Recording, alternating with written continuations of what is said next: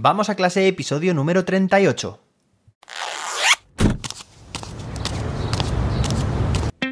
Soy José David, maestro, formador de docentes y creador de contenidos. En este podcast te cuento reflexiones, aprendizajes y recomendaciones mientras voy a clase para que tú también puedas mejorar la tuya.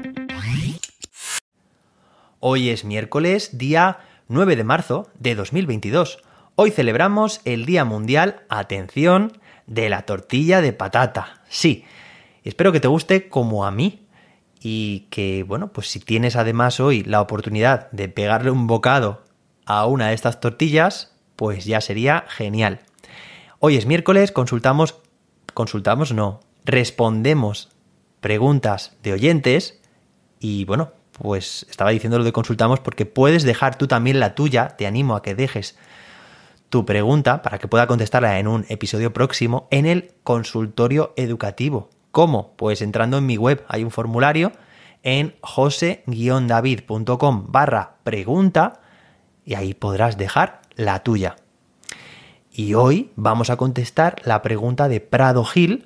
Creo que ya hemos contestado alguna pregunta de ella en episodios anteriores. Es de España y dice lo siguiente. Dice, actualmente ha salido una nueva ley de educación en infantil y ahora se va a trabajar por competencias. ¿Podrías explicar en qué consiste trabajar por competencias? Por supuesto que sí, vamos a dedicar el episodio de hoy precisamente a este tema, a qué son las competencias y cómo trabajarlas en clase. Como dije también ayer, pues son episodios que abren el abanico a seguir trabajando estas temáticas en episodios futuros, básicamente porque no nos va a dar tiempo a decir aquí todo lo que me gustaría decir, ¿vale? Entonces, en primer lugar, esta ley educativa a la que te refieres aquí en España, que ha salido recientemente, en educación infantil es un real decreto, como justamente la semana pasada, eh, si no recuerdo mal el día 1 de marzo, también se publicó el real decreto de las enseñanzas mínimas para educación primaria, ¿vale? Y bueno, pues esta nueva ley, que es la LOMLOE, la Ley Orgánica de Educación, de mejora, bueno, pues de la Ley Orgánica de Educación, de la LOE, Básicamente tiene un enfoque muy competencial. ¿Qué son las competencias? Pues son un conjunto o una combinación de conocimientos, capacidades y actitudes, estos tres elementos, pero de forma integrada. Es decir, no es solamente que nuestros estudiantes sepan, pues, no sé, rellenar un hueco en, no sé, en un control, en un examen, ¿vale? Poniendo una fecha o una palabra o algo que se han aprendido completamente de memoria. No es eso. Es poner en marcha una serie de mecanismos para poder resolver o dar respuesta a una situación en un contexto que puede ser distinto al que lo han aprendido.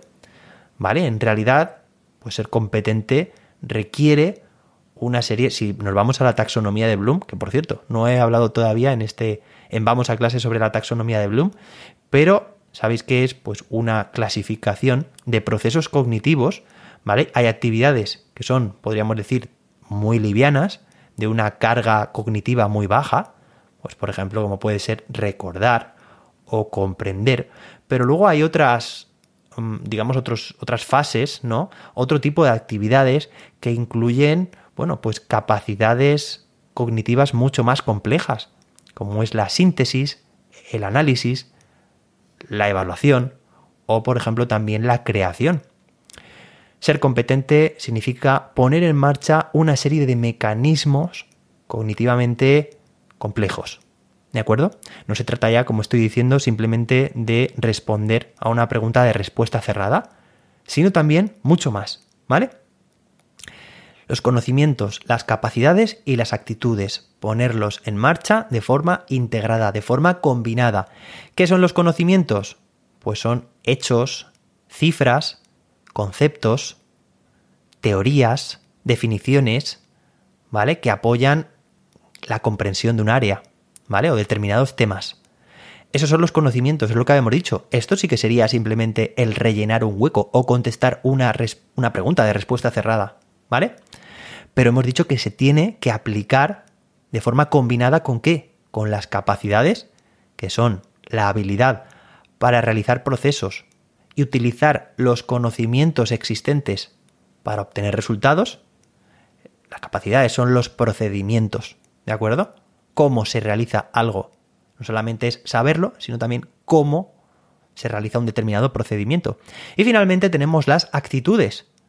Las actitudes ya sabéis que son esa mentalidad o disposición para, para actuar o reaccionar ante determinadas situaciones. ¿De acuerdo? Entonces, bueno, pues ser competente, ya veis la palabra, ¿no? Competente, competencial, básicamente es poner en marcha estos tres elementos, conocimientos, capacidades y actitudes.